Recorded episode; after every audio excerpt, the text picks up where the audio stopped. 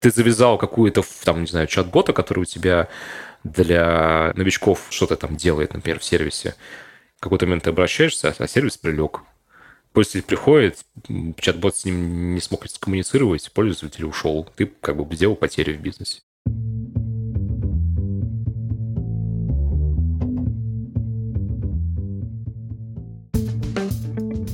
Привет! Я Юра Агеев, и это 260 выпуск подкаста Make Sense. Вместе с гостями подкаста мы говорим о том, что играет важную роль при создании и развитии продуктов. Люди, идеи, деньги, инструменты и практики. И сегодня мой собеседник Алексей Сенников.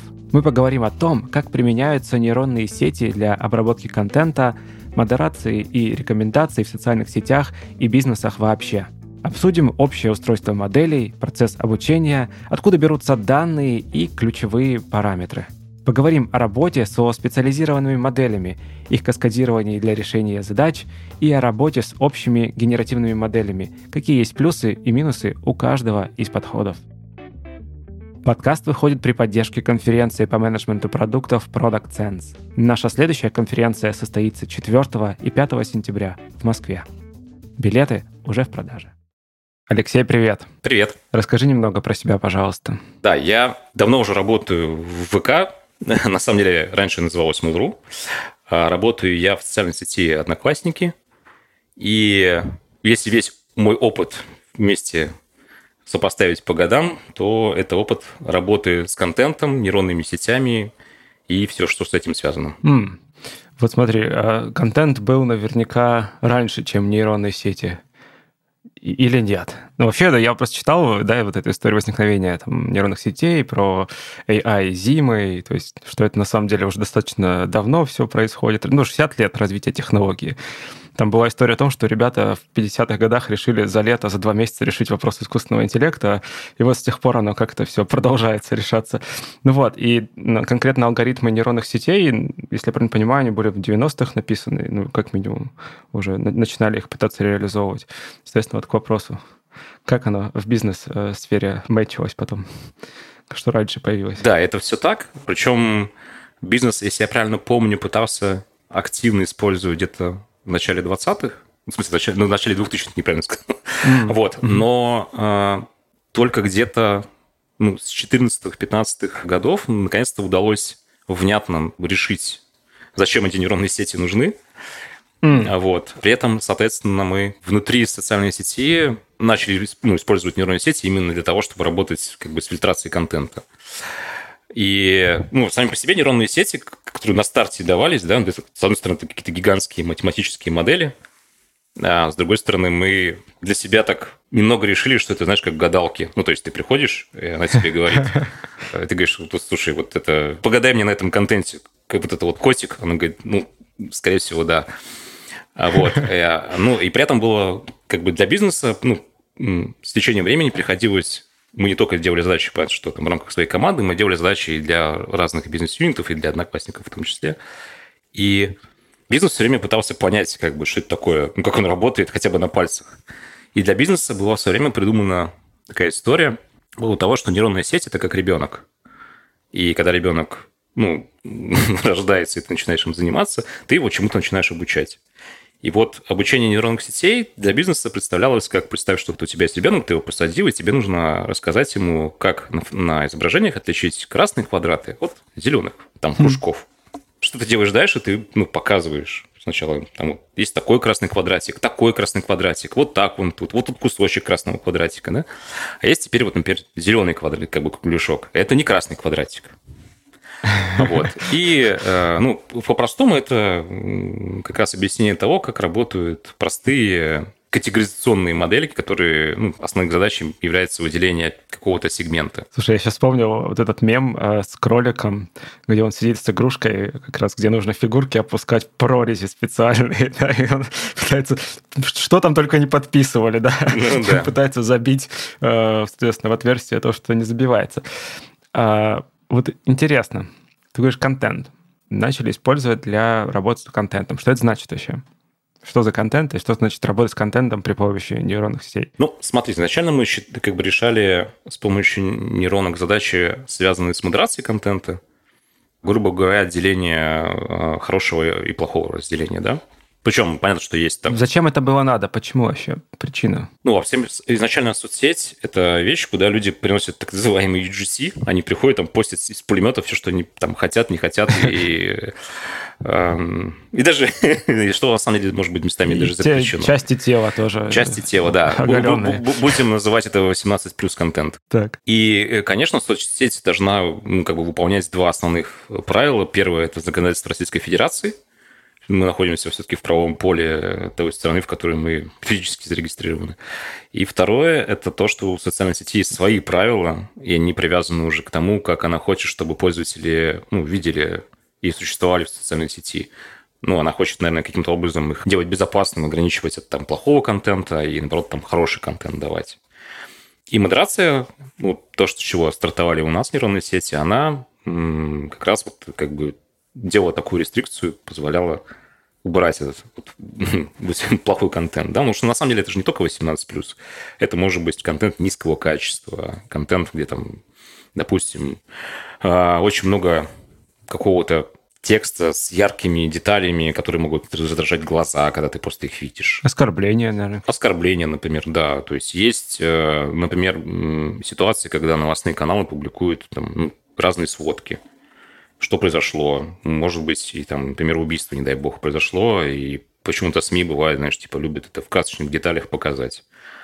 Вот, а мы не хотим, чтобы пользователь видел вот такой шок-контент, ну, там, мы хотим его блюрить, и чтобы пользователь сам решал, а хочет он или нет. Мы должны его ну, хотя бы как минимум mm. предупредить. С другой стороны, мы не можем его это полностью ударить, потому что он вроде бы ничего не нарушает, но СМИ, например, публикуют это, чтобы какой-то кликбейт создать.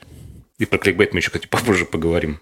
Поэтому э, первостепенно нам нужно было использовать нейронные сети для того, чтобы решать задачи по автоматизации в этом модерации. То есть сидит там куча людей, да, но контента публикуется ну, в разы больше, чем люди могут себе позволить руками mm. сделать, ну, обработать. И нейронная сеть, по факту, она просто выделяет этот сегмент и говорит, что вот тут, скорее всего, будет плохо. Ну, а дальше как бы эм, там уже на руки решение человеку, чтобы он принял, там, да, это плохо или нет, это там хорошо. Ну вот смотри, на старте внедрения, использования, как оно вообще помогало действительно? Ну вот говоришь, там, десятых годах, да, получается, какой-то бизнес использования. Мы начали запускать это еще, ну, то есть именно про контент, мы начали запускать это в 2016 году, а, да, и боролись не только с 18 плюс контентом, боролись еще и со спамерским контентом, с мошенниками, а, вот. Ну, короче, с 18 плюс контентом было все просто, плюс-минус. Он там, ну, местами не меняется. С мошенниками было, было сложнее, потому что а, ты обучаешь модель, и они как бы запускаешь, ты видишь на графиках, что она начинает находить целевой класс, жалобы падают, все хорошо на портале становится. А потом они учатся обходить модель. Да, причем самое интересное, что у мошенников сидят, собственно говоря, такие же дата-сайентисты, ну, если мы говорим про мошенничество или там спам в крупных масштабах, и они начинают как бы так называемый реверс инжиниринг твоей модели, пытаясь понять, на какие классы она как взаимодействует и какие классы теперь нужно подавать, чтобы ее обойти. Поэтому через какой-то момент мы пришли к тому, что нам нужно выстроить процесс создания модели так, чтобы ты э, мог ее создать быстро. Ну, то есть, чтобы для понимания, когда мы стартовали первую модель, чтобы обучить, там потребовалось полтора месяца. Ну, то есть, от идеи, mm. грубо говоря, до старта в продакшн и наливки всего трафика. Там приходилось решать кучу проблем, потому что одноклассники нагружены, в принципе, сервис, да, и там, миллиард э, единиц запросов всякой информации, которую нужно обработать, это в день, это как бы нормальная ситуация. А есть, соответственно, ну, когда мы говорим про контент, есть как бы легкий контент и тяжелый контент. Ну, то есть, если легкий контент это просто текст, и uh-huh. к нему можно ссылки тоже э, отнести, то ну, тяжелый контент, это уже фотки, дальше там гифки, видео. Видео вообще очень тяжелая ситуация. Грузанул 5 гигабайт чего-нибудь такое. Проверяйте. Ну да. А, ну, например, вот э, если про видео, то там приходится работать с кадрами, выделять опорные кадры. Каждый кадр, например, там закидывать в нейронку, она может приходить разное количество нейронок. И для того, чтобы, например, сказать, что на видео сейчас находится, не знаю, там марсоход, который куда-то идет, там может быть куча кадров, и э, тебе нужно не просто загнать кучу кадров, короче, из них какую-то информацию получить. Тебе нужно с этими кадрами отдельно обработать, и потом выстроить общее суждение о, о самом... Надо понять, короче, что там происходит. Да. Я только вчера читал, знаешь, дискуссию про китайскую комнату, ну, короче, мысленный эксперимент какого-то философа, который пытался доказать, что нейронные сети или машинное обучение, не помню, тогда это, это прямо про такие, знаешь, типа 70-80-е годы было, что вот он пытался объяснить, что там какой-то чувак разработал, значит, алгоритм, который пытается отвечать на вопросы по рассказам. Ну вот, то есть ему скармливают рассказ, задают вопросы, и он отвечает на них, этот алгоритм. И чувак говорит, смотрите, машина понимает. А ему этот чувак, э, философ, говорит, подожди, вот мысленный эксперимент, китайская комната, китайский текст. Значит, я даю тебе китайский текст и говорю тебе, отвечай на вопрос, ты не понимаешь. Второй шаг, я даю тебе какой-то, по-моему, способ конструирования вопросов, э, ты смотришь на это и все еще не понимаешь. Третий, я тебе даю инструкции по тому, как смотреть на вопросы, смотреть на текст и конструировать ответы из китайского текста, при этом не понимая то, что там есть. Ну, типа, и через повторение человек может научиться вот на это все отвечать. Вот такой там эксперимент был описан какой-то. Угу. За точность, опять же, не ручаюсь. Но мне понравилась мысль о том, что вопрос понимания. Вот. И что-то вспомнилось про, про видео надо понять, что там происходит на видео. Видишь, здесь как бы всегда можно вопрос понимания и дальнейшего поддержания диалога. Есть тест Тьюринга, да, который должен определить, насколько ты э, это машина или, собственно говоря, существо, которое умеет мыслить. Вернемся к э, метафоре с ребенком, а, который учится различать кружочки и квадратики, красные и зеленые. И э, вот в примере с видео, ему же там не просто надо различить кружочки, это уже более сложная задача. Да, все так. И здесь нужно понимать, какие задачи мы решаем с видео. Ну, то есть, если мы говорим простые модерационные задачи, на самом деле это задача так называемой классификации. Опять же, вопрос о том, какая классификация нужна. Ну, то есть, ты можешь сказать, что я хочу, чтобы все видео, которые загружаются на мой сервис, автоматически классифицировались на там, спорт, кино и музыку, например, да.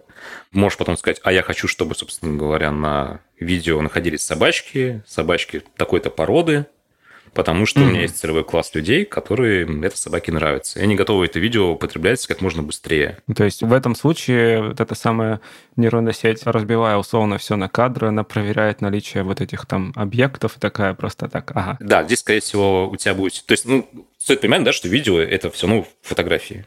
Ну, или изображение, как, как это правильно сказать. Очень много кадров. Сколько там сейчас? 24 модно? Ну, 25. 25 там вставляют, да, чтобы ты покупал что-нибудь после этого. Не, подожди, ну есть же, вот смотри, опять же, iPhone, там сколько он снимает? По-моему, 120 может снимать, 200, ну то есть... Да-да-да, но тебе здесь не нужно все кадры обрабатывать, тебе нужен один кадр из, из секунды, грубо говоря. Там, неважно, mm. сколько их там будет, они ну, плюс-минус будут все одинаковые. Скорее всего, ты можешь э, через какое-то количество итераций понять, что тебе и каждую секунду кадр не нужен, потому что ну, динамика не такая быстрая, и там через 5 секунд изображение, ну, плюс-минус то же самое. Угу. То есть нейронки будут хуже работать в этом случае, если будет резкая смена кадров, но если у тебя будет что-то плавное, то они, ты можешь пожертвовать каким-то количеством кадров и остаться там на одном в течение какого-то времени. Ну, короче, сохранить результативность в итоге. Да-да, это все ты начинаешь подбирать таким опытным путем, потому что у тебя есть несколько ситуаций, где тебе нужно держать баланс. То есть первый баланс, который тебе нужно выдержать, это сколько нужно из этого объекта обработать данных, чтобы что-то сказать. Второе, у тебя всегда есть какие-то железяки, за которые тебе нужно платить. А нейронки – это обычно ну, видеокарты.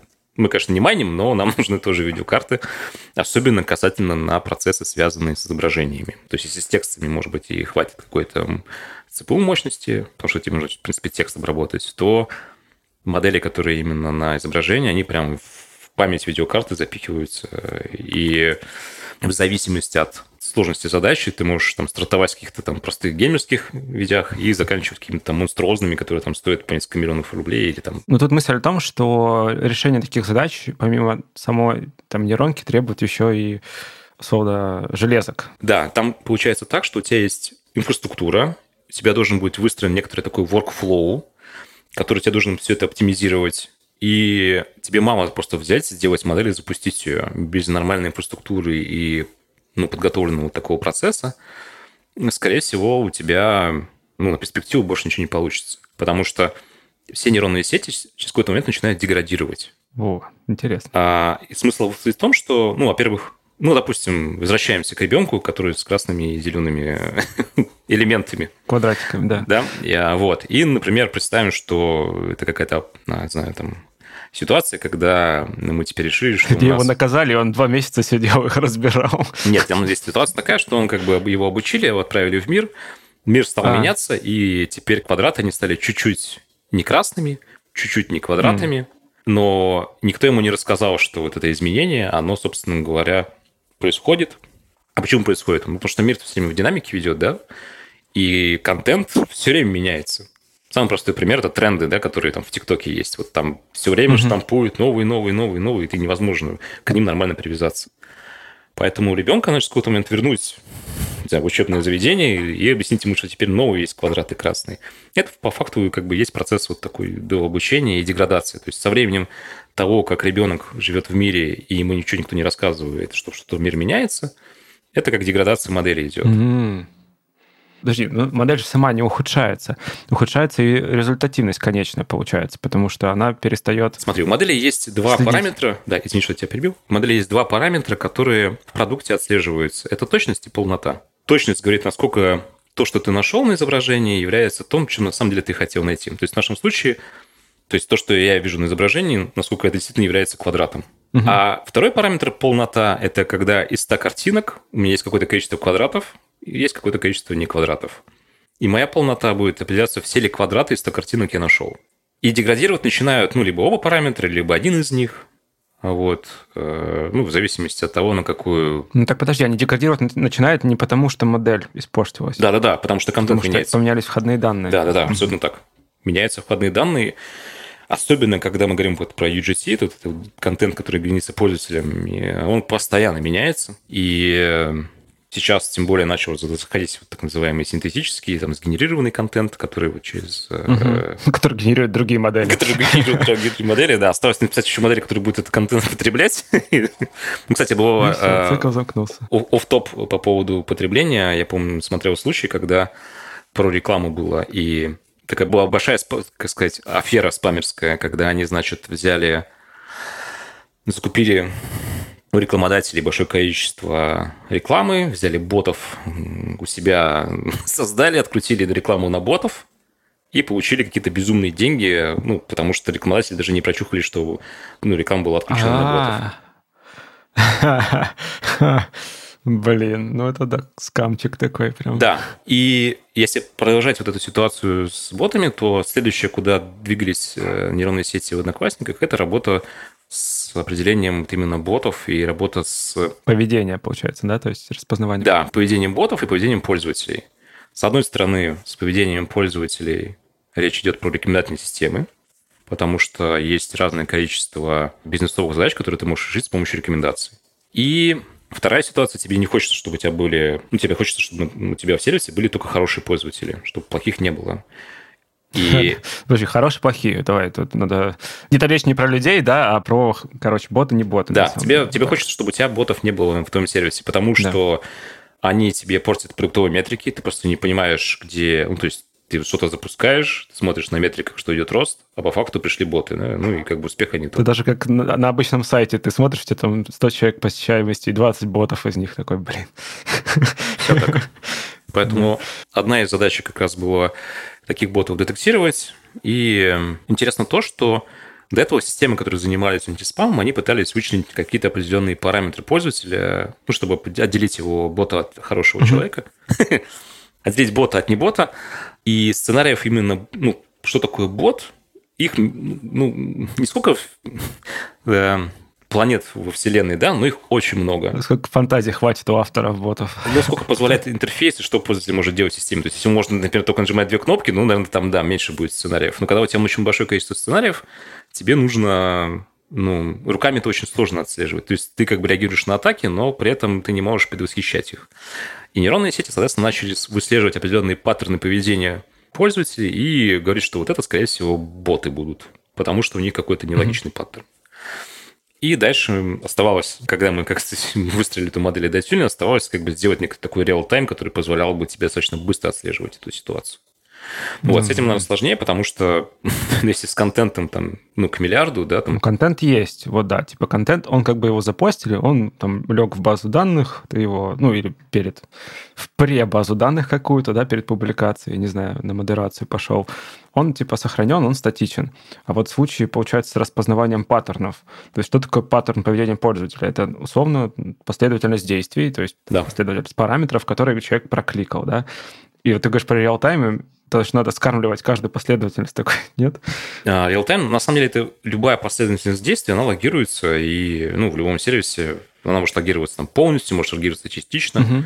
Вот, но как бы то, что ты делаешь в любом сервисе, это какой-то набор данных, который складывается в логи, так называемые, а потом ты с ними работаешь там с одной стороны. Ну, то есть тебе, да, грубо говоря, тебе нужно логировать весь портал и скармливать это в нейронку, чтобы она, определяя на лету миллиард параметров, в этом потоке выискивала какие-то Э, артефакты или какие-то ну, аномалии. Ну, в общем, выглядит как матрица, да, когда там вот это безумное количество, и там говорит оператор... Бегущие символы по экрану. Да-да-да, оператор я нашел там ближайшую будку. Вот, эта задача, на самом деле, тяжелая, и мы продолжаем ее решать, вот именно на лету, но с самими ботами как раз такие подходы у нас уже давно реализованы. Давайте здесь э, немного остановимся по кейсам применения, потом к ним вернемся еще. Благодаря э, информационному фону про э, чат GPT все узнали, что такое модели. Ну, по крайней мере, слово, да, модель там 3 с половиной, чат GPT 4, ну, в общем, вот это все. Давай поговорим о том, вот, что значит модель в данном случае. Ну, то есть в случае нейронной сети, да, вот как образ, э, аналогию с ребенком мы привели, да, то есть вот он учится в процессе, то есть тренируется какая-то нейронная сеть, а что значит модель? Слушай, ну, мне казалось, что это приблизительно одно и то же, нет?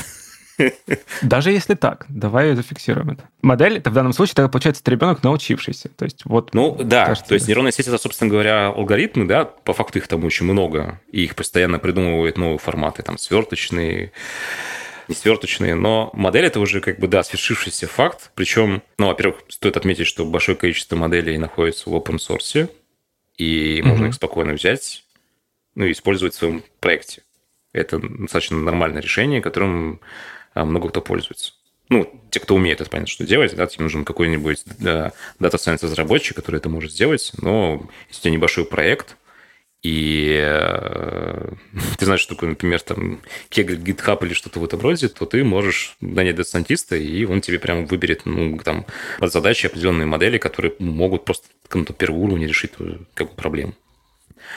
Вот. Единственный минус таких решений, ты получаешь как бы готовые из коробки, ты ничего с этим не можешь сделать. То есть вот она как вот натренировали, так и есть. Ну, подожди, то есть кто-то поставляет готовую... Что вот, а вот здесь тоже интересно. Да, то есть есть люди, которые свои обученные модели, то есть ну, э, готовые, грубо говоря, решения на базе нейронных сетей, они выкладывают в общий доступ. И к ним можно, условно, по API какому-то, да, то есть по протоколу общаться с ними, нет? Нет, ну, представь, что на самом деле это некоторый такой кусок кода, который тебе нужно потом где-то у себя развернуть и на определенной инфраструктуре запустить. Угу. То есть это ничего не готово. Есть, соответственно, ну, готовые решения. Не знаю, насколько сейчас к ним можно будет получить доступ, но крупные а, западные компании, например, как там Google, Amazon или Microsoft, они предоставляли, ну, предоставляют в облачных решениях возможность э, использовать какие-то свои там общие модели, ну, просто вот по API как раз. Например, у Google, в Google Vision это достаточно была старая такая тема, что там, распознавание лиц, детектирование там, текста и какой-то еще ряд набор вот этих вот э, решений, которые ты мог бы потом все использовать, они давали как ну, API, и ты, соответственно, платил за а, какое-то количество обработанной информации, денежку. Так. Вот. А мы тоже сделали в свое время, по-моему, в 2020 году мы тоже сделали такой API а, для наших моделек. Там можно посмотреть по адресу Robby AI robi.ai. И ну, туда мы часть наших решений основные вытащили, чтобы люди могли э, посмотреть вообще, попользоваться и понять, нужно ли там в своем бизнесе или нет. Ну смотри, вот эта модель, она уже обучена или нет? Просто смотри, я так очень поверхностно понимаю архитектуру нейронных сетей, там действительно их ну, видов архитектур разное количество, но там, в общем случае, кажется, это там, После обучения получается набор таких параметров, проходя через которые данные, собственно, и классифицируются каким-то образом. То есть там идет перемножение чисел какое-то. Тут мне сложно объяснить. Но это вот я примерно так понял. Вот, и получается, что готовая модель — это уже модель, через которую прогнали какие-то данные, на которых она научилась, провалидировали результаты, и вот в моем представлении модель — это штука, которая уже готова тебе выдавать результат в ответ на твои показываемые, условно, картинки, текст, видео или что-то такое. Да-да-да, все так. При этом, mm-hmm. смотри, когда ты это обучаешь, то есть там достаточно простой процесс самого обучения, ну, для понимания, да, то есть у тебя есть некоторая такая назовем так, такая математическая модель, в которую ты потом загрузишь свой датасет, то есть это набор данных размеченных, и при этом ты берешь там 90% данных и загружаешь, например, в модель для обучения, 10 оставляешь как для контроля, и на них потом модель После обучения будет да. проверяться и смотреть, насколько она все-таки правильно угу. вот эти целевые классы твои распознает.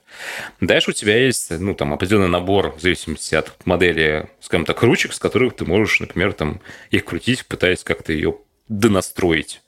Опять же, это сугубо очень зависит от того, какая именно модель. Но там самые простые вот ручки, по которым мы раньше говорили, да, это точность и полнота. То есть ты можешь сказать, типа, хочу очень высокую точность, да, и это еще точность и полнота, это как переливающиеся сосуды. То есть, если будешь говорить, типа, хочу прям стопроцентную точность, чтобы всегда были только квадраты, то у тебя будет резко падать полнота. Почему? Потому что так устроено, что ты не можешь этот баланс выстроить. Потому что, смотри, у тебя на каждое вот изображение модель делает какое-то предсказание. С какой так. вероятностью на нем сейчас будет изображен квадрат. На какой-то оно скажет тебе 80% вероятность, на какой-то скажет 100% вероятность. Соответственно, если ты говоришь, что я хочу 100% вероятность, ты, грубо говоря, отсечешь те, на которых модель сказала 80%. Mm. То есть, где она была не уверена до конца, что да, это квадрат. Да, где она была до конца не уверена. При этом, если ты хочешь сказать, что дай-ка мне как можно больше вариантов, где, возможно, будут квадраты, тогда точность начнет падать, потому что будет зацепляться те изображения, где есть там вероятность 70%, 80%. Квадрат с тремя углами прямыми, а второй не прямой, четвертый не прямой. Да, да, Который не квадрат уже, все, извините. Ну да. Да. Дальше, на самом деле, начинаются некоторые такие лайфхаки, как, например, пытаться эту точность повысить. Да, почему как бы точность, вот эта полнота, почему это все падает? Потому что у тебя абстрактно, если бы ты мог бы в мире показать все изображения, которые есть по данному там, с квадратами, то тогда у тебя, наверное, была бы стопроцентная точность. Но так как у тебя нет этого вот такого гигантского датасета, ты показываешь только его часть, ты не знаешь, что у тебя там дальше в мире, поэтому у тебя всегда будет какая-то ну, вот эта вот погрешность. Поэтому повысить точность можно, расширяя датасет. Но, чтобы ты понимал, как бы стартовать обучение, ну, обычно мы стартуем где-то ну, 1500 фотографий, около миллиона это размеченные mm-hmm. данные. То есть тебе нужно, чтобы эти данные каким-то образом... Кто-то должен был сесть и да. разметить это. Хот-дог, не хот-дог, хот-дог, не хот-дог. Все так, да. У нас есть внутри э, социальной сети приложение, как раз которое мы используем для разметки, и нам простые данные открытым доступе размещают пользователи социальной сети. Mm-hmm. Вот, мы с ними в такую игру играем. А вот в других э, компаниях, там, да, там начинаются уже проблемы. Ну, вот Яндекс Толока еще была. Толока, точнее, правильно. Будет она занималась похожей задачей. Это, конечно, первая ситуация. А вторая ситуация.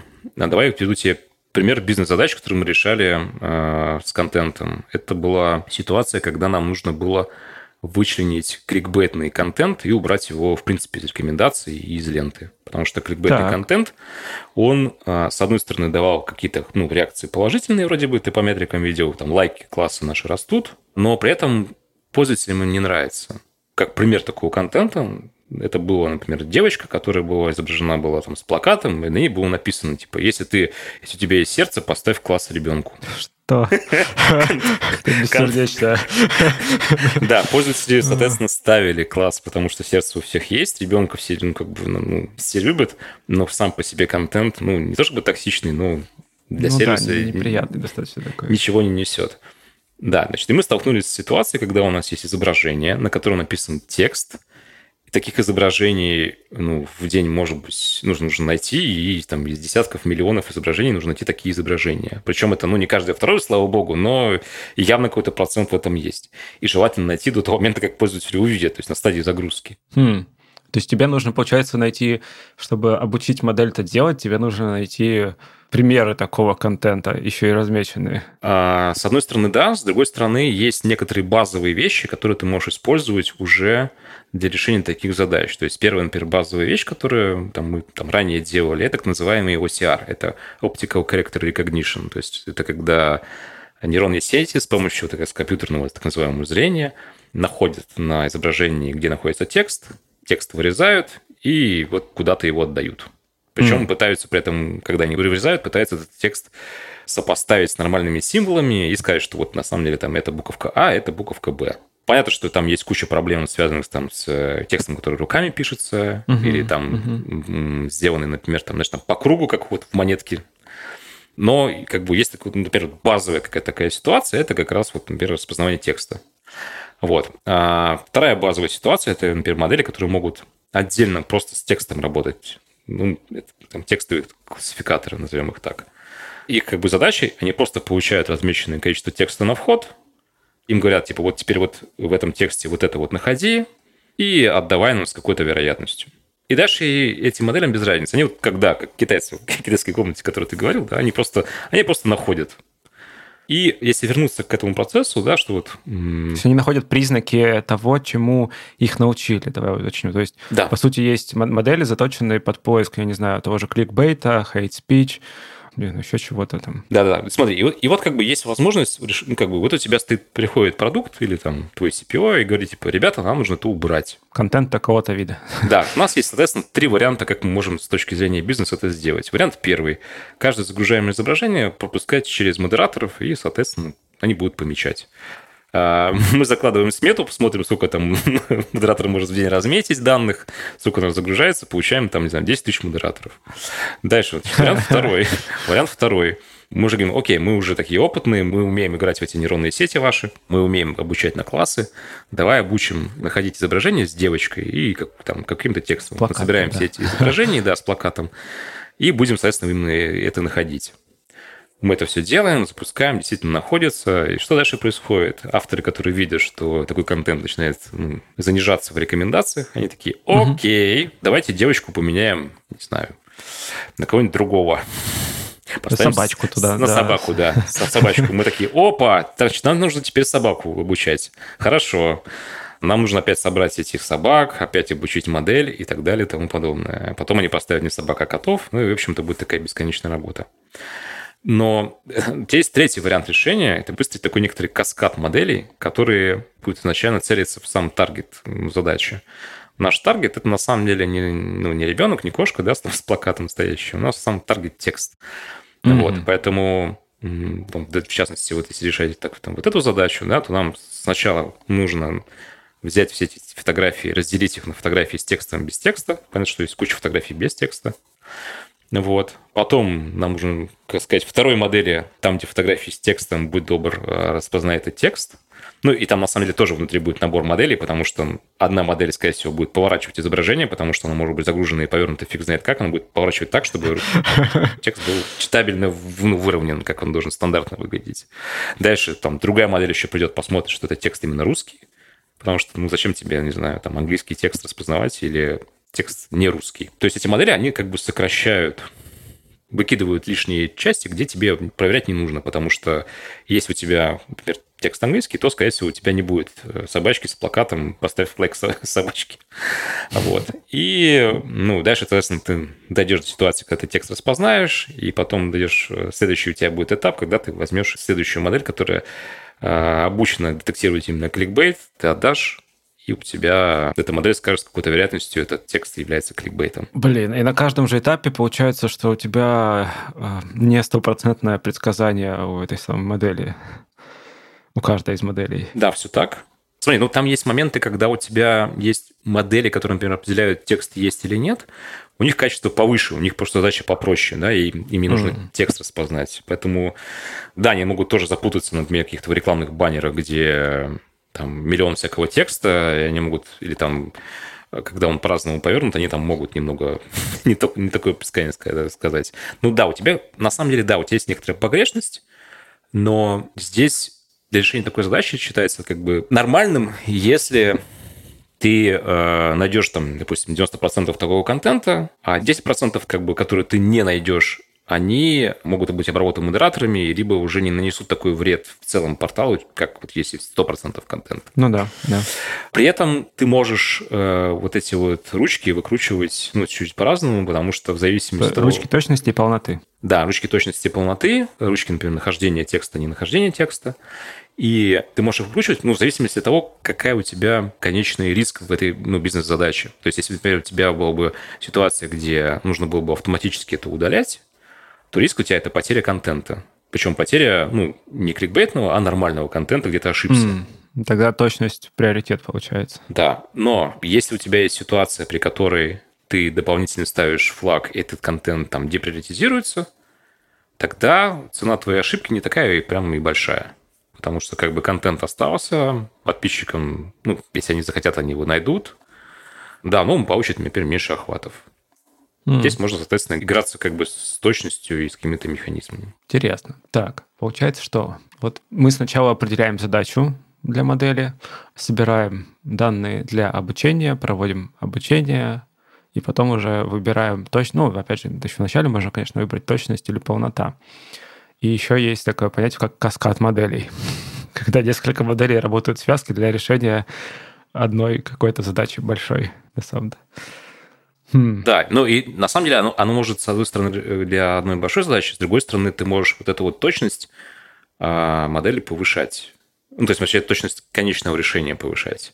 Ну, то есть, если на самом деле вернемся к ребенку, да, которого мы обучаем там на квадраты, ну, по факту жизни ему придется видеть разные фигуры, но, как-то, не знаю, правильно ли будет сказать, но если мы, допустим, там, не знаю, наденем ему очки и в очки добавим механизм, который детектирует как бы а, нарисованное... Augmented reality такое, да? Да-да-да, да, что ему точно подскажут, что вот именно это в этот момент это фигура, а не что-то другое, да? Потому что ну, мы ищем квадрат, а квадрат – это фигура.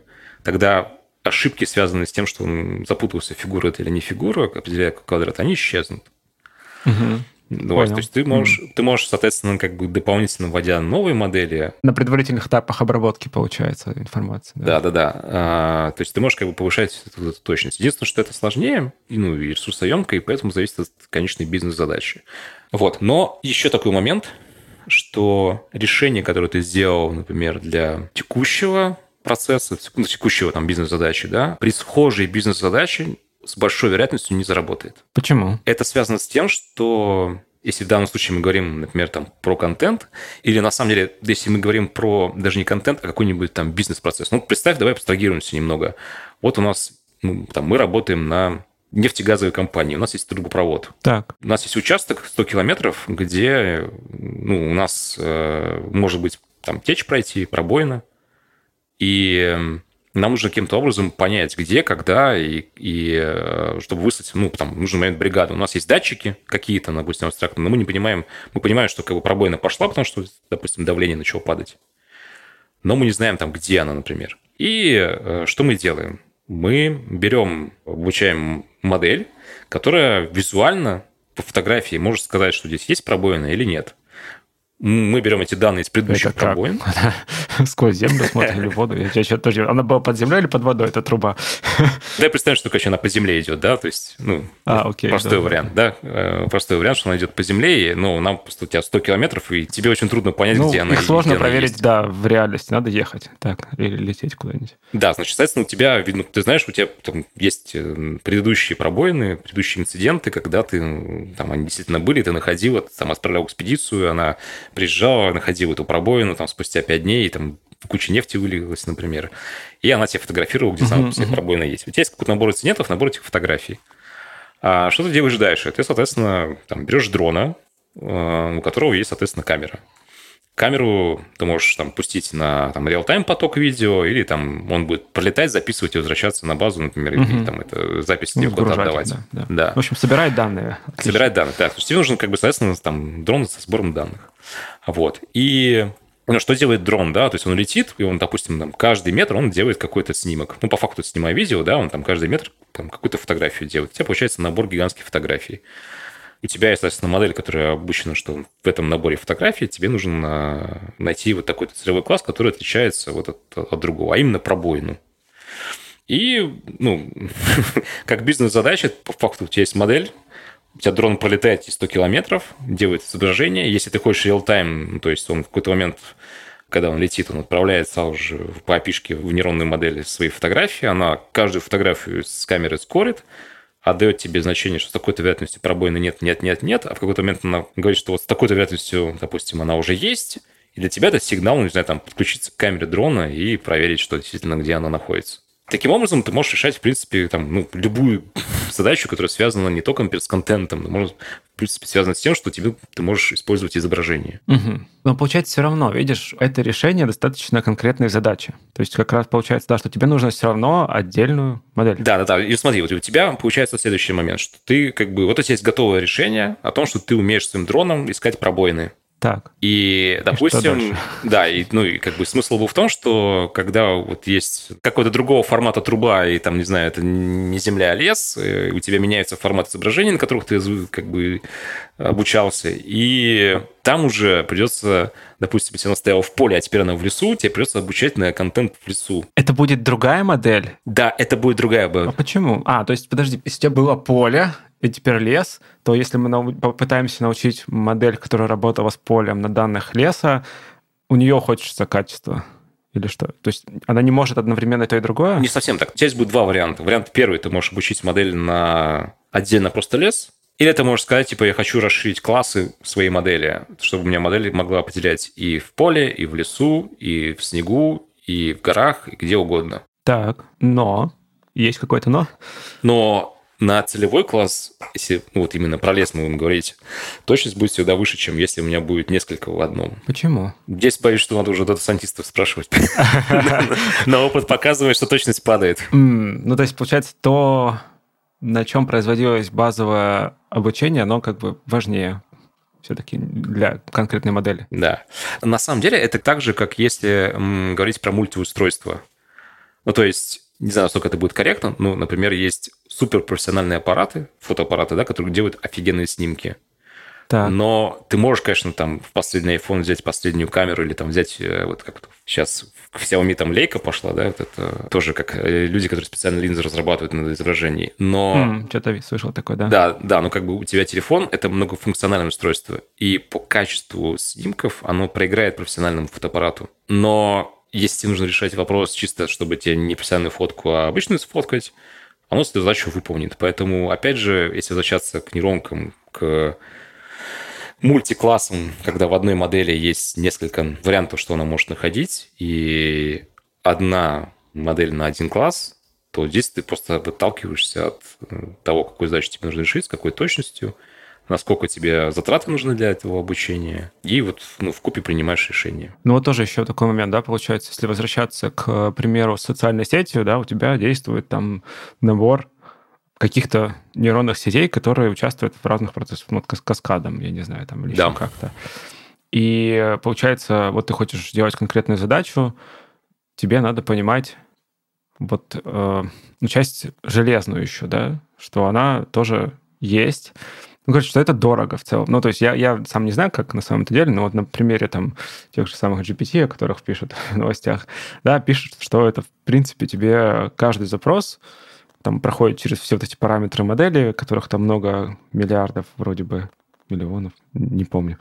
Вот. И, соответственно, это идет э, тебе там в электрический счет, в амортизационные расходы на железки и так далее, и так далее. То есть все-таки физическое ограничение, оно имеет быть место, особенно когда речь идет про скорость. Если мы говорим вот про применение в бизнесе, про применение в каких-то там около реал-тайм процессах, то здесь есть еще и скоростное ограничение применения нейронных сетей. Да, причем сейчас, э, ну, короче, у тебя в бизнесе всегда есть два места, две точки входа, где ты можешь использовать это может быть, ну, например, представь, что ты заполняешь какую-то форму для чего-нибудь там, например, там, тебе нужно опубликовать товар, объявление какое-нибудь, или ты заполняешь публикуешь пост в сети. У тебя есть два варианта, где ты... Две стадии, правильно будет сказать, да, что где ты можешь эту нейронную сеть применить. То есть стадия, когда он только делает контент, или заполняет объявление, или делает что-то.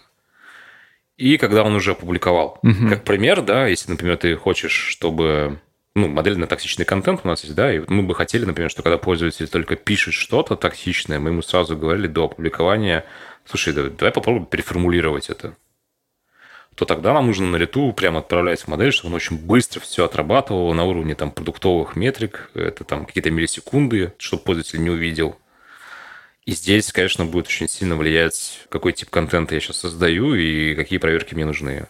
И вторая стадия, когда после публикации, здесь ты можешь... Здесь это зависит только от, от того, насколько тебе нужно быстро принять решение по вот этому созданному объекту. Например, в рамках соцсети это тебе хочется, чтобы быстро было понятно, можно это показывать пользователям или нет, потому что вот сейчас начнется что-то, ну, и это обычно счет на, там, не знаю, секунды идет. Uh-huh. А, с объявлениями или, например, с рекламой ты хочешь понять, можно ли это откручивать пользователям, получается, это деньги, и э, тебе нужно тоже как можно быстрее принять решение. Ну, то есть там, наверное, может быть идти уже на минуты, но, опять же, какое-то время ограниченное. Так, ну и вообще вот по опыту практики по практике, Сейчас. А, смотри, для того, чтобы вот... Эм, помнишь, я тебе в самом начале говорил, когда мы встречались со спамерами, мы делали модель там полтора месяца. Да, встречные модели, да. Она, а да, но встречную модель, короче, они делали спустя полтора дня. И у нас как раз стояла ну, как бы задача... Да, у нас стояла задача, чтобы мы хотя бы в неделю могли укладываться от э, ну, появления нового класса до создания модели. И мы тратили около двух лет, выстраивали полностью технически весь процесс, смотрели все его этапы. Ну, если по-простому, там этап это а, там, сбор данных, грубо говоря, там разметка, а, дальше вариант обучения, дальше вариант там, протестировать, заимплементить в продакшене. И еще была стадия, как раз, когда деградация модели идет, мы периодически проверяли, нужно модель деградирует или нет, и отправляли ее на дообучение. Дообучение – это тоже достаточно такой хороший момент, и он должен быть в процессах, если нейронная модель используется в продакшене. И да, технически мы потратили вот два года внутри социальной сети для того, чтобы и по нагрузке, и по количеству железа, и по скорости, и по прочему всему это довести до каких-то внятных показателей. Получилось? Да, но, к сожалению, короче, мы целились даже в три дня. Вот за три дня мы можем нуля быстро все сделать до продакшена. Подожди, а как за три дня быстро собрать данных таких? Ну, то есть это тоже туда входит в эти три дня? Слушай, ну соцсеть позволяет, в нее же эти данные загружаются, нам скорее а. надо успеть разметить их. Плюс э, у нас есть, например, такие задачи тяжелые, когда ну, представь, что ты... Возвращаемся к нашему любимому квадрату. Представь, что, короче, что ты вот, вот э, у тебя сегодня пришло руководство и сказало, что в соцсети теперь квадраты заблокированы. Вот сегодня их вообще нельзя публиковать, и надо все, что до этого тоже их убрать. Так, ты выкручиваешь точность на максимум, это я уже понял.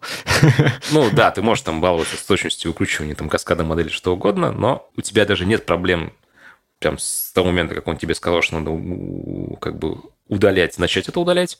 Но у тебя есть другая проблема. У тебя гигантские э, архивы там, фотографий, видео, текстов есть в прошлом. Например, там mm. 15-16 лет, которые есть в социальной сети, да. И у тебя стоит задача как бы вот это все прошлое перелопатить. И технологически это немного другая задача, чем вот если бы тебе нужно вот этот реал-тайм поток скорить. И ну, так как бизнес меняется, постоянно дает новые задачи, тебе вот эти данные все время приходится перетряхивать. И нам приходилось отдельно решать задачу о том, как быстро переработать там миллиарды, там, ну, то есть не миллиарды, там, сотни миллиардов этих изображений за то время, которое бы это не, там, не месяц был бы и не неделя. Но опять же, тут особо в технические подробности не ударишься, но смысл был в том, что мы как раз как бы, когда мы только начали решать эту задачу, это было две недели, чтобы вот эти э, изображения, а их там были миллиарды, можно было с помощью там, новой модели обработать и сказать, что вот в старых изображениях теперь квадраты – это плохо, и вот они, давайте уберем их. Вот. И дальше мы дошли до, ну, буквально, наверное, там, если там под вечер запустить, то с утра уже тебе почти все обработается. Ух ты, круто. Вот такой вопрос, знаешь, появился. Количество моделей, используемых в продакшене, это какой порядок? Это сотни, тысячи? Это сотни. Знаешь, можно было бы на делать, делать и тысячи, а просто, просто, ну, опять же, в зависимости от того, какие, какие задачи нужны бизнесу. У нас это сотни, но у нас это может быть, как это, помнишь, как я тебе про кликбейт говорил, типа, у нас это да. модель, которая решение, она, ну, то есть вот набор моделей, они решают вот текущую ситуацию, но как бы они вот там сейчас там собраны вот так. Ну, то есть, как пример. да, собраны, да, да, да, как пример, да, то есть вот у нас есть теперь модель на токсичный контент. Это просто модель, которая по текстам понимает, что идет какой-то вот hate speech и в разных негативных конфигурациях. Причем любые конфигурации вплоть до абсолютной лексики. Но если с текстом, опять же, все понятно, ну и, допустим, в комментариях люди вот любят э, о чем-то поговорить таком, скажем так, то кроме текстов они еще в комментариях прикладывают и картиночки. И картиночки это даже э, лучший случай, потому что в худшие это гифки. Эм, или какие-нибудь ссылки, не дай бог, там не. Гифки это же самое веселое, ну, обычно.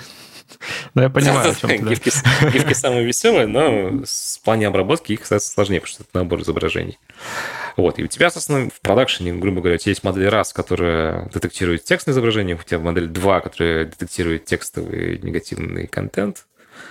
Ну и тебе, тебе нужно, соответственно, для фотографий, которые прикладываются в комментариях, эти две модели соединить в новой конфигурации и дотюнить.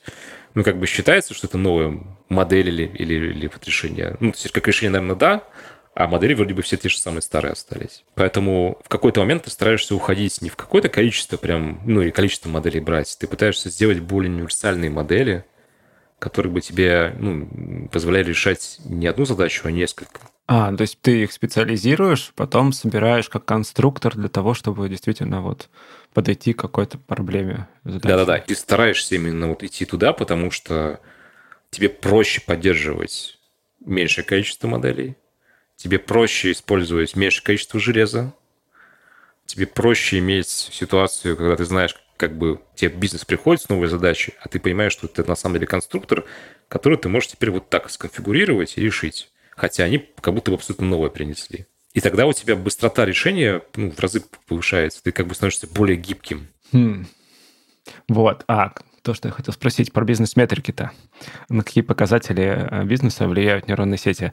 Получается, это такие, ну как, с одной стороны, у меня впечатление сложилось, что это около оптимизационные задачи, с другой стороны, да, вот обработка там, контента того же, это в каком-то смысле и про управление репутацией, и про качество конечного продукта, да, потому что у тебя, ну, чем меньше там хейт-спича и вообще контента нежелательного какого-то там связанного с насилием там, и прочим, тем меньше ты портишь настроение людям в каком-то смысле. Ну, с одной стороны, да, с другой стороны, э, смотри, вот мы говорили про hate speech, но по факту это как бы, если мы говорим там про соцсеть, это блог с разделом, где люди комментируют какой-то контент, да, и если там большую часть нашего рассказа мы говорили по поводу моделей, которые работают с самим контентом, как, ну, то, из чего он визуально состоит, то есть, соответственно, набор моделей, которые занимаются всем, что связано вокруг контента, да, это рекомендательные модели. Mm-hmm. на самом деле есть модели, которые за ним как бы отбирают тебе какой-то набор контента под тебя именно. И есть модели, которые отобранный этот контент пытаются выстроить последовательно так, чтобы у тебя было как можно ну, там, интереснее, глубже и, и прочее. Больше тиктоков посмотрел. Да-да-да, но плюс эти, вот эти модели, которые, опять же, ранжируют, они стараются быстро реагировать на твои на твой фидбэк, на твои действия с этим контентом и ну, вот эту дальшую выдачу последовательность контента, который один за другим а, идет. То есть в, в этот момент модель начинает работать уже на какие-то продуктовые метрики, как там да. вовлеченность, э, э, возвращаемость э, и прочее. Смотри, у продукта там есть метрики, а, там, это, например, время, которое человек проводит. Пользователь какой ценность несет, да, он, то, что он приходит к нам, это первый момент, да, то есть это как бы по метрике DAO или MAU. Есть, соответственно, вторая ситуация, что мы хотим, чтобы он как можно больше времени провел, да, бизнесу интересно, и, ну, даже не бизнесу, продукту интересно, чтобы как можно больше времени пользователь потратил в соцсети, потому что мы можем показать ему разные виды контента, рекламу, что-то купит и так далее и тому подобное. Это второй момент. Третий момент, нам нужно, ну, как бы нам хочется, чтобы пользователь не просто раз в месяц к нам заходил, он постоянно к нам возвращался. И у тебя получается основные как бы три метрики, это DAO, time spent retention, с которыми ты работаешь. Вот. А вот тут интересно. Ну, то есть смотри, модели, вот мы предыдущие обсуждали такие достаточно специализированные, да, их можно было обучить на больших объемах данных. А вот если мы говорим про рекомендационные модели, и вот ты упомянул, да, они учатся по моему фидбэку, например. Ну, я, я знаю, что они так могут. Принципиально, я видел. Но вот любопытно в том плане, что если, словно, строить общую рекомендационную модель на всех, да, то есть делать рекомендации на основании того, что интересно в целом массе людей. И такой, ну ладно, вот есть набор таких паттернов, давай посмотри на них, там выведи, что людям интересно, окей. А для меня лично, я же не генерирую столько данных для того, чтобы научить модель работать под меня? Или я неправильно это понимаю? Смотри, давай, давай с первой части начнем. То, что ты сказал, там даже модель не нужна. Ну, то есть ты можешь просто, просто брать э, ну контент, который как бы имеет большое количество просмотров и лайков, например. А, ну, делаем базу данных, запрос, каунт. Э, да, да, да, да, да, да, да, да. Плюс еще ты добавляешь там параметр свежести, потому что ну, баяны не все любят смотреть. Вот у тебя на самом деле как это простая поисковая выдача получилась. это как бы простой вариант, да? Ну, то есть модель нужна для того, чтобы попытаться этот вариант как-то построить под оживить. пользователя. Да, оживить да. и построить под пользователя. На самом деле ты как бы генеришь большое количество каких-то данных, которые ты, может быть, даже сам не подозреваешь, что ты генерируешь их.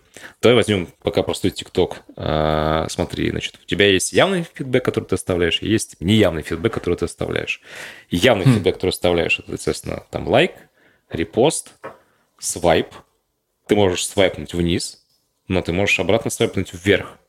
Какой стандартный, например, паттерн потребления у людей? Они листают тиктоки, и какие-то ролики они могут на них останавливаться, а какие-то они могут, соответственно, быстро свайпать, потому что они даже по первому, там, не знаю, визуальной части, еще только она вот только на половину экрана показалась, но они уже понимают, что это, скорее всего, Их нейронная сеть обработала уже Их нейронная сеть, да, да, да, У тебя тоже сидит там куча нейронок, они обрабатывают. Но смысл в том, что как бы ты листаешь, и ну, стандартный паттерн потребления э, людей, особенно, неважно, там, это тиктоки, ленты, они как бы очень быстро скроллят ну, как бы в поиске того, что им интересно. Да, нейронная сеть как раз старается вот эту вот ситуацию, когда тебе что-то интересно, ну, подать лучше. Она пытается понять тебя и ну, как бы твои интересы из того, что ты делаешь в сервисе. Есть, например, вещи, когда после такой заходит сервис, мы вообще ничего про него не знаем. Ну, то есть мы знаем, например, какие-то там базовые данные. Там. По-моему, называется проблема холодного старта или что-то такое. Все так, да. То есть это так называемый холодный старт, который... Там есть классическое решение, когда ты заходишь, и тебе говорят, а скажи нам, что тебе нравится. Есть там хитрые варианты попытки его решения. Есть вариант, варианты, как это сделано в ТикТоке, когда тебя ничего не спрашивают, и она пытается... Показать и то, и это, и это. У нее изначально заложен набор определенный показа контента для того, чтобы понять, куда подобрать этот интерес под пользователя. О, это типа как квиз, да? Они тебя скорят через этот контент, собирают. Ну, там, скорее всего, получается так, что, например, тебе продукт, который там этим всем занимается, он говорит, хорошо, давайте возьмем, значит, вот набор контента, видосов, которые сейчас супер популярны, при этом мы разобьем обязательно хотя бы там по стране, потому что мы знаем, с какого IP-адреса пришел человек, и ну, чтобы хотя бы, ну, как бы на своем языке он слышал или на утрированном английском. Вот. Потом мы возьмем, значит, еще наборы видосов, которые раскиданы на какие-то категории, или имеют какие-то, знаю, хэштеги, тренды или еще что-то. И будем пытаться в определенных долях эти там, единицы контента показывать. И дальше мы будем смотреть, сколько это пользователь заходит или не заходит. А вот что угу. такое заходит, у тебя может быть, соответственно, определяться именно продуктом. Например, ты можешь вообще никаких сигналов не оставлять, но твой основной сигнал – это то, как ты смотришь это видео. То есть, грубо говоря, у тебя есть, там, не знаю, 10 секунд этот ТикТок, да, или, ну, да, ролик, он, да. Он, он, он всего 10 секунд. Что ты можешь с ним сделать? Ты можешь его посмотреть наполовину, можешь посмотреть полностью несколько раз, потому что, типа, прикольно было. Да. А можешь посмотреть одну секунду даже из этих трех фактов э, можно сказать, что типа тебе понравилось, не очень понравилось, ну типа нормально, или тебе прям... Очень понравилось. О, да. Очень понравилось, да. И в итоге у тебя получается такой набор данных, которые к каждому объекту у тебя есть. И дальше как бы, ну, то есть в, в рекомендательных моделях это называется фичи. У тебя есть угу. набор фичей, которые у тебя есть к каждому такому объекту. Причем ты сам изначально определяешь, что у меня первая фича – это там, допустим, лайк, второе там, фича это количество там, досмотры э, полностью или там досмотры на там 60 секунд. Третья фича это типа старты там от 5 секунд, ты только от 5 секунд там, или там от секунды считаешь, что пользователь явным образом посмотрел. Дальше у тебя фича – это категория контента, как бы твоего ролика, фича – тренды, фича на, на изображении, там, на видео есть котик, фича, что это типа для там 35 плюс или там 35 минус э, угу. по возрасту. И у тебя в итоге как бы вот каждой единицы контента прям набор этих вот фичей или там параметров. Mm, то есть генерируется набор данных, да? Казалось бы, с одного действия да. генерируется много данных. Так.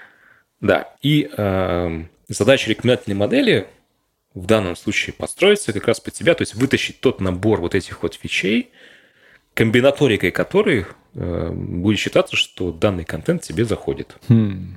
И дальше, соответственно, ну, задача, опять же, рекомендательной системы и других моделей, которые вместе с ней работают, это попытаться ну, найти похожий контент, ну, а слово похожесть может быть там разнообразное, да, то есть ты можешь говорить, что типа похоже, это типа там дай мне всех котиков разных, или, например, похожий, потому что музыка на самом деле была одинаковая.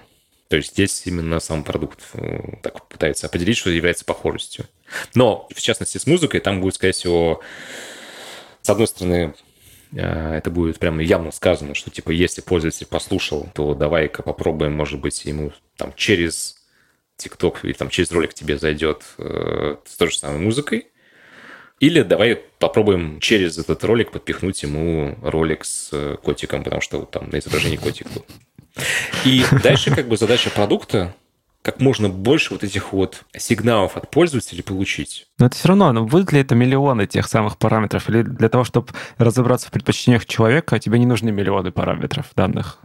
Для обучения модели. Если бы все, знаешь, если все было бы просто, то уже бы один раз книжку бы написали бы кто-нибудь или там какую-нибудь статью бы, и все бы начали бы делать как, как вот, делайте все вот так, будет зашибись. Да. Для каждого проекта это своя такая ситуация. Опять же, например, если мы там говорим про TikTok, то TikTok в этом случае проще, потому что он оперирует только видео.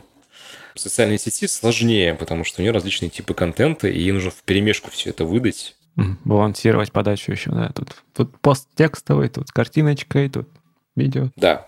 И да, еще проблема с тем, что если с видео ты как бы явно можешь четкий сигнал получить, то с изображением нет, потому что, а знаешь, такой делали простой замер, мы смотрели, сколько времени у людей занимает определенные изображения. Ну, короче, сколько времени они тратят посмотреть на это изображение. Угу. И изображения, которые несут положительное что-то человеку, ну, не знаю, там, он улыбается, смеется и прочее, было равно времени, которое человек получает, когда негативное изображение. Причем, то есть по факту пользователь тратит одно и то же время. Для того, чтобы разобраться с картинкой, да. Да, да, но его реакция отличается. И кроме времени у тебя больше никаких сигналов по него, таких вот явных, например, нету. А, ну, то есть, ну, представляешь, да. да, что он, он просто листает ленту, у тебя раз картинка, два картинка, ты посмотрел, улыбнулся, посмотрел это самое. Ну, в система будет считать, что он раз залип на картинку, два залип на картинку, а лайков не оставил, ничего не оставил, как бы, ну, все. Ставьте лайки, помогайте э, да. нейронным сетям учиться. Ну, на самом деле, в продукте часто я вот вижу именно такие призывы, и мне как человек, который с этим работает, они понятны. Пользователи, наверное, больше опасаются как раз так вставлять фидбэк, потому что они думают, что кто-то за ними следит, там, и все их данные да, в смысле? куда-то передадут. Ой, машина. Там еще бывает ситуация, даже сколько, знаешь, не следит, а сколько сейчас я тут поставлю лайк, и тут мне вот потом как такую рекламу как покажут про то, что я где-то там залайкал. Блин, на самом деле это же удобно. Ну, то есть даже вот если задуматься, там Apple, вот это restriction, их ограничение по сбору данных, да, и вот она спрашивает, у тебя, например, игру устанавливаю, и она мне спрашивает, а можно ли мне смотреть за вашими там, действиями с рекламой, чтобы вам показывать более точную рекламу? Я сначала отказывался, потом подумал, ну блин, я вижу какую-то дурацкую рекламу. Если я уже не хочу платить за инап, который отключает эту рекламу, ну, наверное, я включу эту штуку, чтобы мне хоть рекламу релевантную показывали. Включил и такой, а, ну, стал поприятнее. Для меня это стало работать как Discovery, э, потому что в App Store сложно искать игры. Но это topic, да. Ну, слушай, на самом деле, э, я помню, года, по-моему, три назад китайцы уже показали, какая на самом деле должна быть там реклама будущего. И опять же, это возвращаясь к нейронным сетям, да, и прочим. Есть ситуация как раз о том, что, да, мы, мы обсуждали с тобой нейронные сети, которые занимаются анализом изображения, да, то есть они как бы на внешнюю часть делают. Мы сейчас вот немного коснулись нейронных сетей, которые рекомендательные, да, которые оперируют там цифрами или какими-то данными. То есть они не, не анализируют сам контент, они или там генерирует какой-то набор данных, которые там сам пользователь делает. Ну, артефакты, да, поведения. Да, ну и, соответственно, когда мы с тобой говорили про ботов, это тоже был такой тоже анализ набор данных, ну, там, в поисках определенного целевого класса пользователей.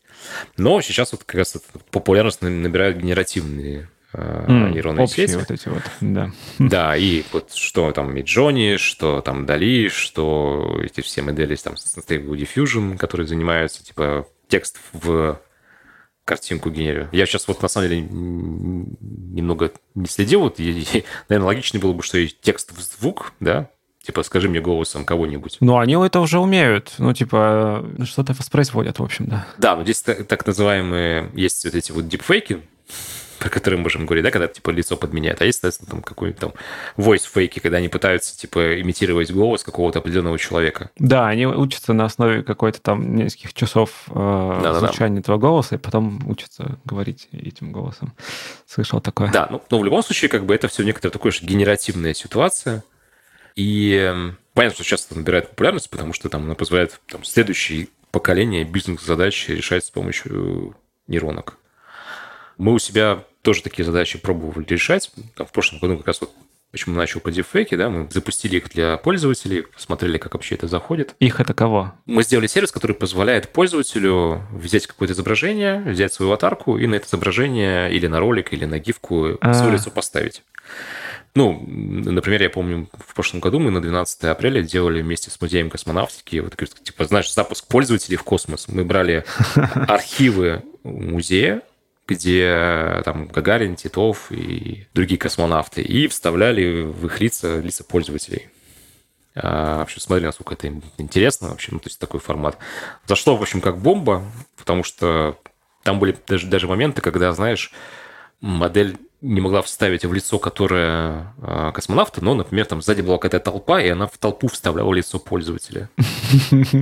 И э, выглядело, знаешь, типа, ну, она немного кринжово выглядела, но выглядело как будто бы, знаешь, типа... По-настоящему зато, да. Более реалистично. Оно выглядело более реалистично, и, оно выглядело, как будто бы ты был в, там момент, когда Гагарину дарили цветы. Какие интересные были моменты. Вот. Но Сейчас, собственно говоря, вот эти вот генеративные части, они уже ну, обретают понимание, куда их нужно применять для решения задач каких. Понятно, что мы про контент, мы про авторов и про то, как этот контент наверное, создавать. Как минимум, рекомендация о том, как этот контент дистрибьютить. Но сейчас, опять же, да, если вот вернуться к Миджоне и да, всей этой части, то процессы по созданию контента, они ну, сами по себе разнообразны. И частично они уже могут решаться такими моделями. Потому что там есть какой-то процесс, когда тебе нужно какое-то количество, например, там футеров сгенерить, или у тебя есть э, какое-то количество изображений, которые тебе нужно сделать, вот, и ты как бы сейчас дизайнером рисуешь, а по факту ты можешь просто задать набор параметров, и тебе это сгенерирует нейронка. Если возвращаться, например, к рекламе, я видел уже кейсы, которые... Вот у тебя, например, запускается рекламная кампания, и тебе нужен набор э, сделать баннеров или набор картинок, при этом ты решаешь как бы первую задачу о том, что у тебя есть разные регионы, на которые ты должен запуститься. Ну, грубо говоря, у тебя в одном регионе живут э, латиноамериканцы, э, в другом индийцы. Получается, у тебя много языков разных целевых. Да-да-да, и у тебя нужно, чтобы на изображении был соответствующий нации, на которой раскручивается реклама, соответствующий человек. И с одной стороны, ты можешь заказать дизайнерам, типа, ребята, нарисуйте мне такого, такого, там, и такого, да, а с другой стороны, это один запрос в нейронку, который тебе сгенерит вот так или так. Ну смотри, вот тут интересный же момент получается, да, мы до этого обсуждали ну как, получается, более простые нейронные сети, ну или по-другому это назвать инструментальные, заточенные под решение конкретных задач. А вот история про э, такие генеративные нейронные сети, это про задачу, кажется, более широкого спектра. Если там про чат GPT говорить и просто про GPT, да, там,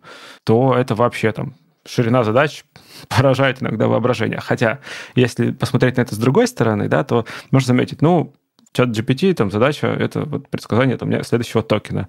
У там, Stable Diffusion, Midjourney и, в общем, вот этих всех, у них задача взять текст и по описанию построить изображение.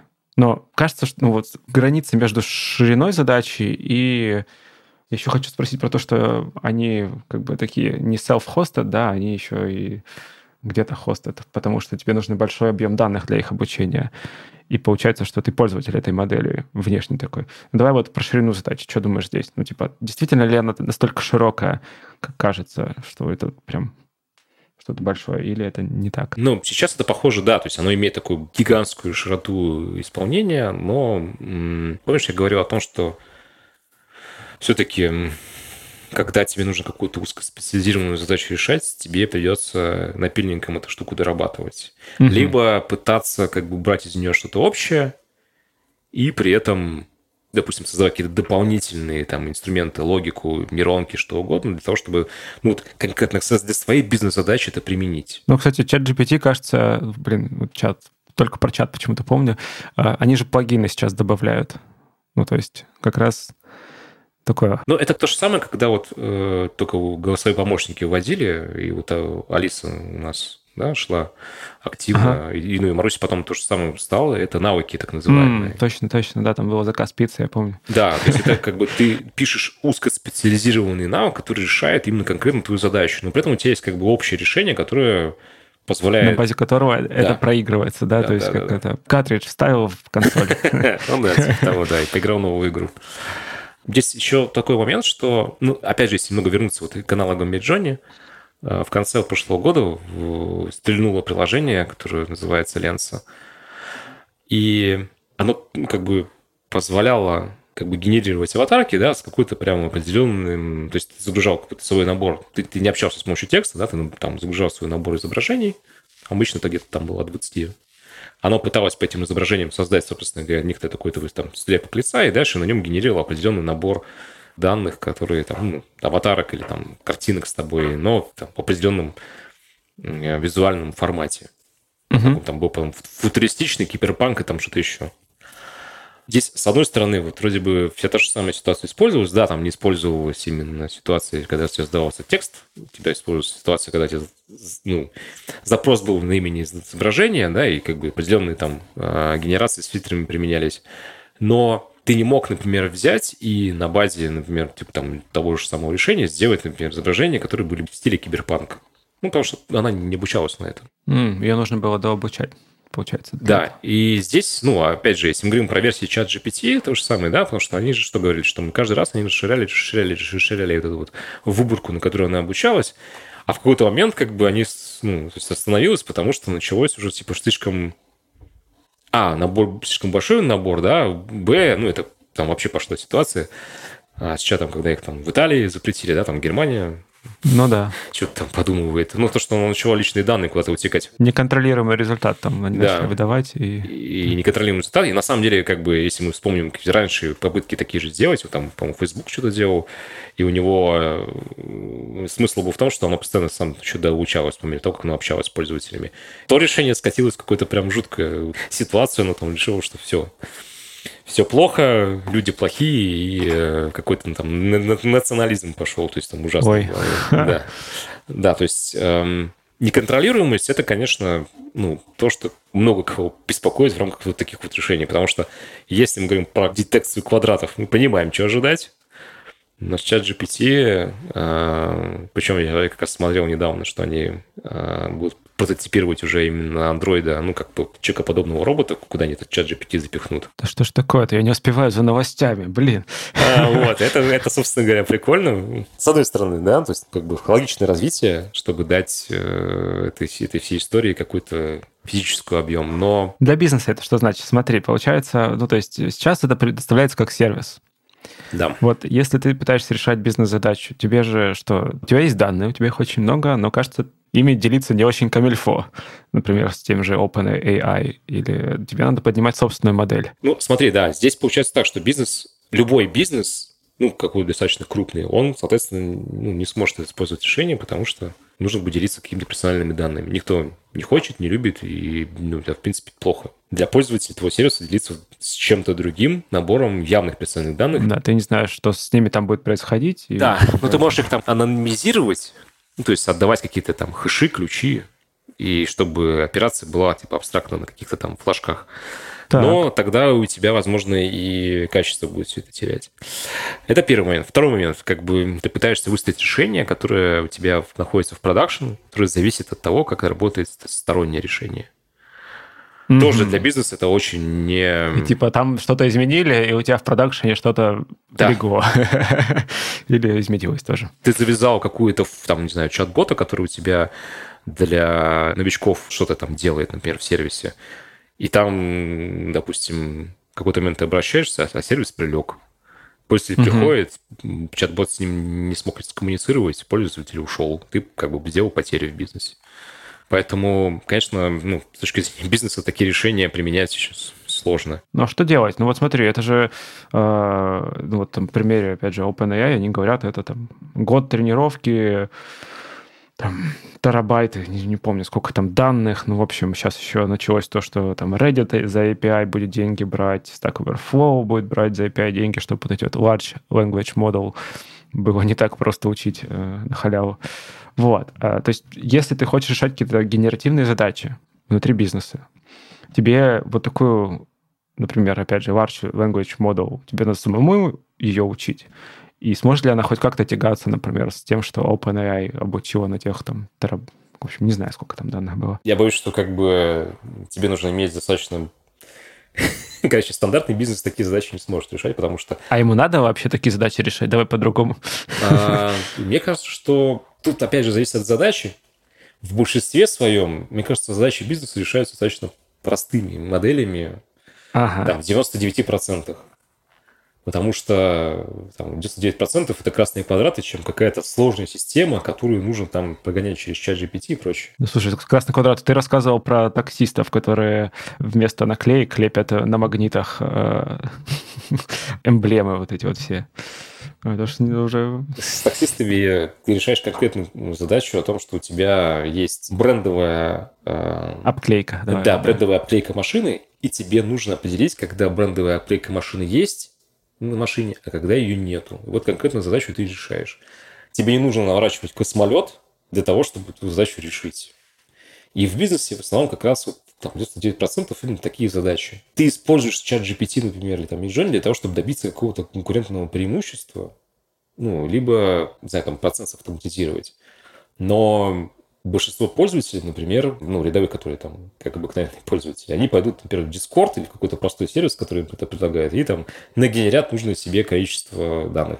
Сейчас особенно популярно стало в, в Телеграме боты, которые... Ну, да, боты По факту они просто идут э, знаю, там, в OpenAI там, или... Ну да, по API куда-то подключаются и возвращаются. Да, да, да, да, да. Там, там, ну, грубо говоря, ты берешь, просто покупаешь аккаунт, где у тебя там бесконечное там, количество, а ну, рядовому пользователю там бесконечно не нужно, ему нужно там, не знаю, там 20-30 фотографий, может быть, там, в неделю. Угу. И, соответственно, ты просто через бота такой, там, это, знаешь, это похоже на историю, когда ты подключаешься к интернету, ставишь роутер, потом к тебе соседи к роутеру подключаются. Я только сейчас об этом подумал. Ну, вообще, смысл там такой, да.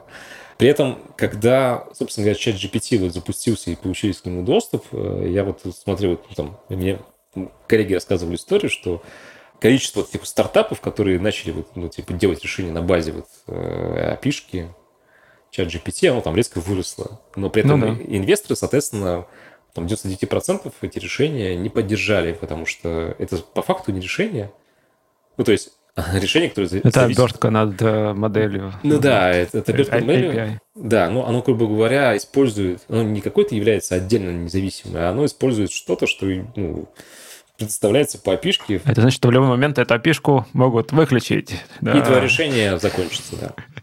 Да, бывали такие случаи уже там и с Фейсбуком, и с Твиттером. Еще есть, ну, ты спрашивал, что делать. Ну, то есть здесь первый вариант, да, ну, посмотреть свои задачи скорее всего, они могут решиться достаточно простыми путями. Второй момент. Если у тебя достаточно большой уже ну, ресурсы и возможности большие, через какой-то момент такого рода модели уходят в открытый доступ. Mm. В зависимости от сложности модели, в зависимости от... Э... Ну, они обученные уже, имеешь да, в виду модели? Да, или... именно, нет, именно модели. То есть, да, они обученные. Они обучены на какое-то состояние, но, как бы, возможно, то, что попадает в открытый доступ, можно, а, либо чуть-чуть дообучить, либо встроить в процесс так, что он, в принципе, дает нормальный результат. Ну, там, аналоги, например, там, Дали и Миджони, они уже там, в принципе, это уже есть э, ну, в открытом доступе. Но, опять же, тут задача развернуть это и как-то подумать, как это использовать, или там дальше дообучать это. Но, как бы, аналоги есть уже. Вот, то есть, а второй вариант – это дожидаться, когда он в открытый доступ упадет. Ну, как бы третий вариант – пытаться все это самому сделать, но для этого нужно, знаешь, там, типа, команда из 5000 инженеров, и безумные облачные ресурсы. Ну, это интересно, да. А демократизация доступа к большим э, языковым моделям. Как быстро она будет происходить? Я здесь сказать не могу, но я думаю, что в любом случае это будет все явно через э, определенные денежные доступы, потому что, ну, как бы это все, конечно, интересно, но все хотят заработать ну, да. на этом денежку какую-то. Это да, даже на нейросетях. Леш, спасибо тебе большое за интереснейшую беседу. Вот я прям кайфанул. Ну, я надеюсь, она будет полезна не только тебе, а тем, кто тоже будет слушать.